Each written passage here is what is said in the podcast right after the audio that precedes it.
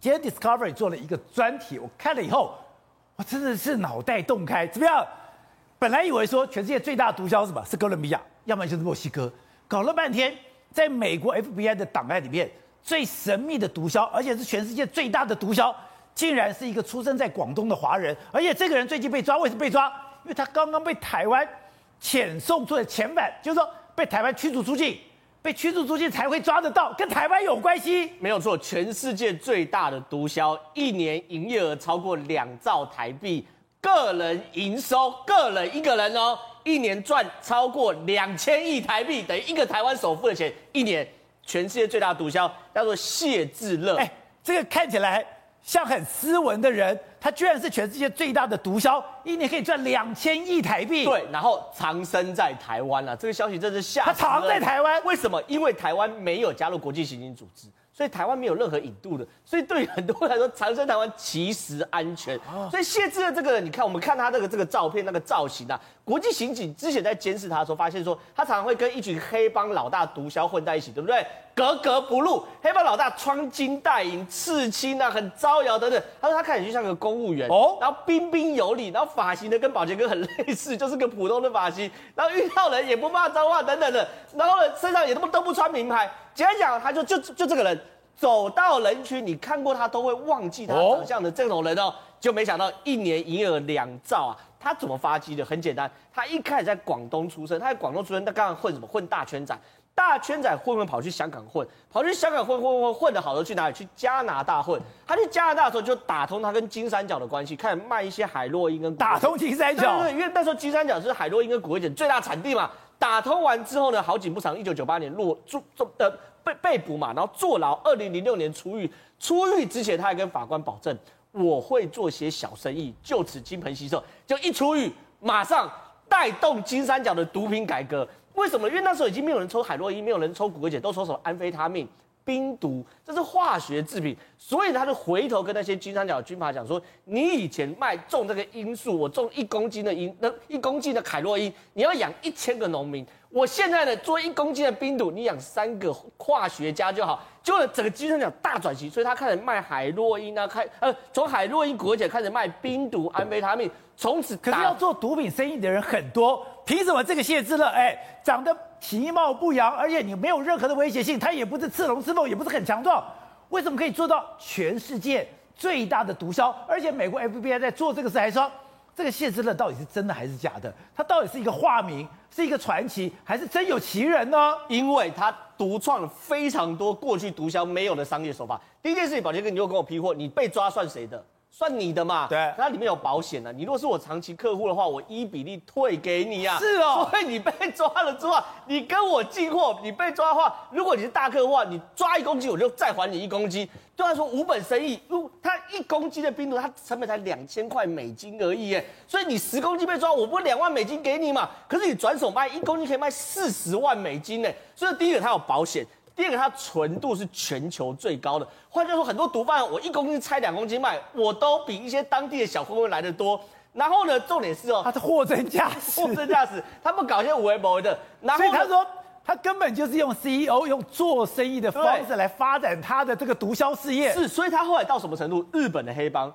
东南亚的要头，香港十四 K 新安，然后西西里岛的黑手党，美国机车党，还有澳洲的黑帮都跟他订货啊！不是，他连台湾的都跟他订。台湾是一定，台湾是一定，台湾是一定。所以说，他整个亚太的市场哦，占百分之七十冰毒都是他他的。可问题是树大招风嘛，他有个缺点，他喜欢去赌博。他喜欢赌博之后，他在台湾哦，看到他就像一个阿北一样，穿这个所谓的 Polo 衫啊，然后很平凡。可他出国的时候，第一个一定带家人，然后坐私人飞机。他旁边一定有保镖，他旁边保镖他只请一种人当他保镖，泰拳泰拳选手，世界地表最强的徒手格斗技泰拳选手，一次是八个，然后去出都赌，所以他唯一的嗜好就是赌博，然后赌博完后就回到台湾。可问题是，他真的住台湾，他真的住台湾。我只看到说台湾把他驱逐出去，他真的住台湾。那这边就是美嘎之所在，因为呢，台湾没有加入国际刑警组织，可是台湾的刑事警察局有个叫国际科的，我们国际科会跟国际刑警组织有通联。然后呢，他因为这世界搞太大，他被国际刑警组织发这个红色通告，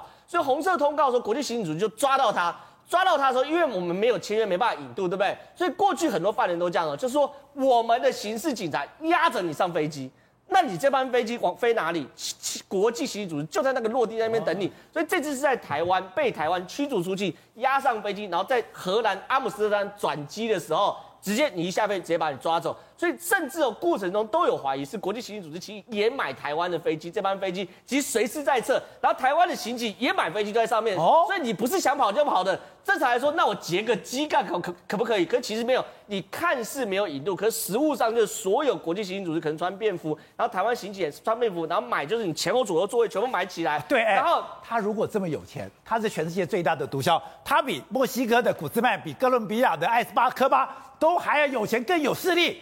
他劫个机有什么了不起？是，所以说通通常引渡就这样，你周遭都有台湾刑警跟国际刑警组织，只是你没有上铐，你看就像个普通人。可问题是你所有行动都被控制住，然后，你上飞机一下飞机落落地到有国际刑警组织国家的时候，正式逮捕。可问题是，他真的是传奇，传奇到整个道上没有人敢叫他名字，也没有人敢讲他公司的名称。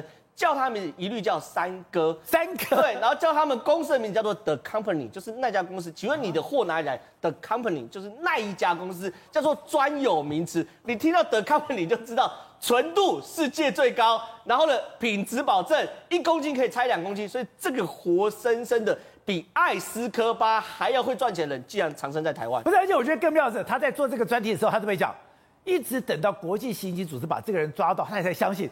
真的有这个人存在，而且你知道吗？他被抓到，他应该这样讲，他第一次第一次抓到的时候，就是他一九九几一九九八年的时候被抓到的时候，才确定有这个人存在。就被抓到那个人是笑容满面的，他完全没有慌张。完全没有逃跑，国际刑警把他围住的时候，就他就像一个彬彬有礼的公务员，然后还跟他讲说：“好的，那我们等一下哪里哪里见。”因为他知道他要被抓了，所以这个人是非常非常特殊的情况，他完全用企业方式在经营毒毒品，然后呢，他也不像一般毒枭爱穿金戴银、今朝有酒今朝醉，然后极度自律，他唯一的破口就是赌博，一次在澳门输二十亿一个晚上，但是他输得起，因为他一年赚两千多亿台币。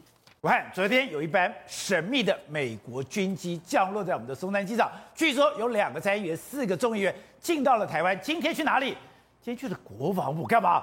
到国防部，真的两岸不台美之间的国防线有这种秘密协商吗？另外就是关岛，关岛本来以为说是第二岛链，是一个安全的地方，现在居然要装以色列的铁穹，难道？现在中国的飞弹真可以打到关岛了吗？讲关岛的铁穹这个所谓的防卫拦截系统之前，我先跟大家讲哦，这六位美国的参众议员来到台湾，到现在为止已经整整一天了。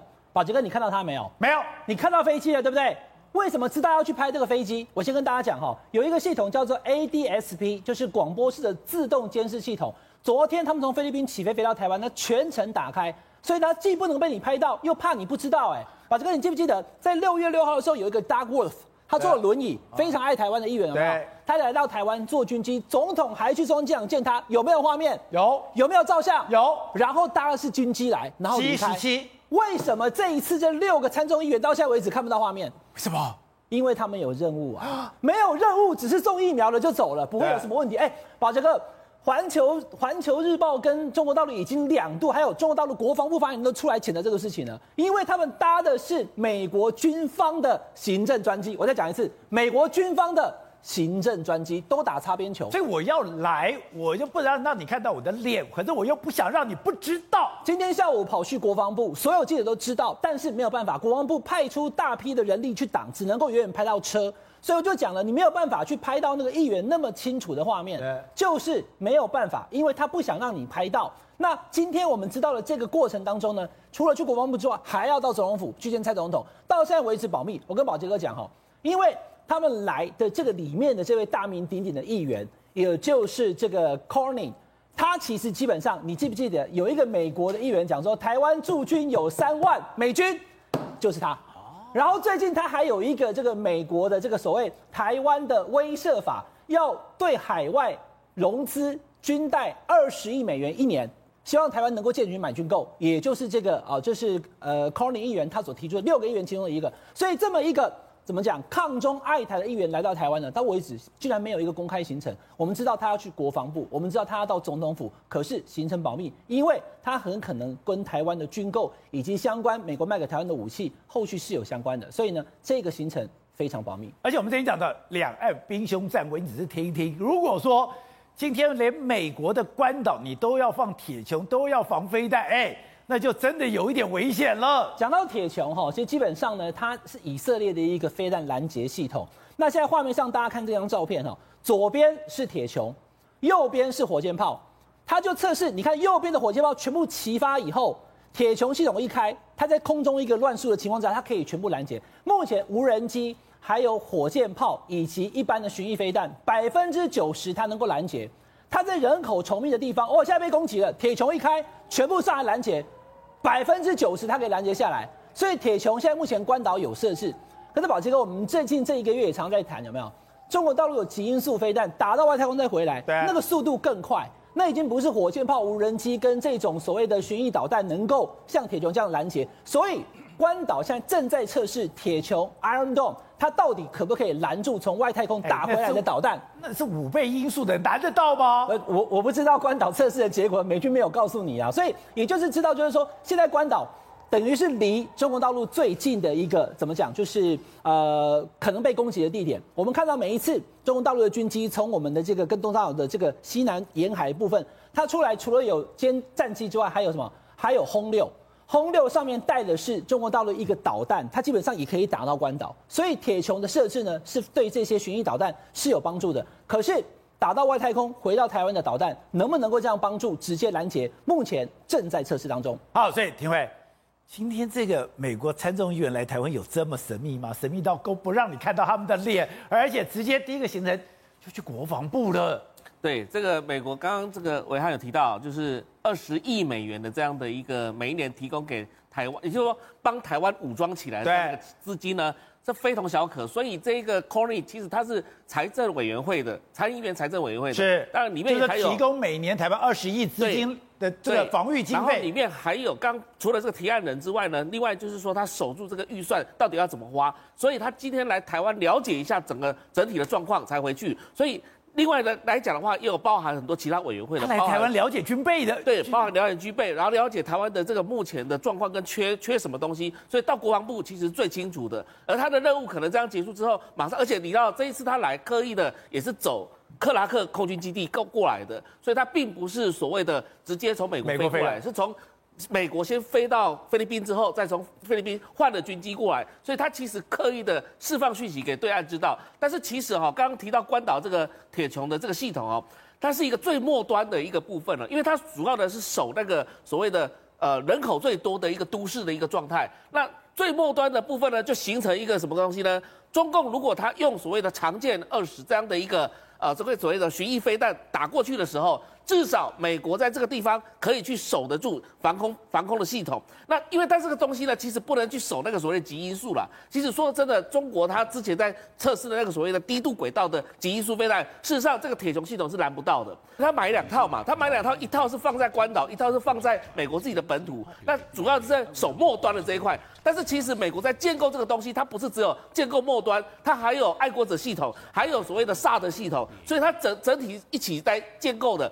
包含未来它要面对什么东西，就中国它的这个极速飞弹来讲的话，它测试成功，美国还要思考从太空镭射光束的，还有很多其他的这种所谓的防御型的一个系统呢，共同来维护它的安全了。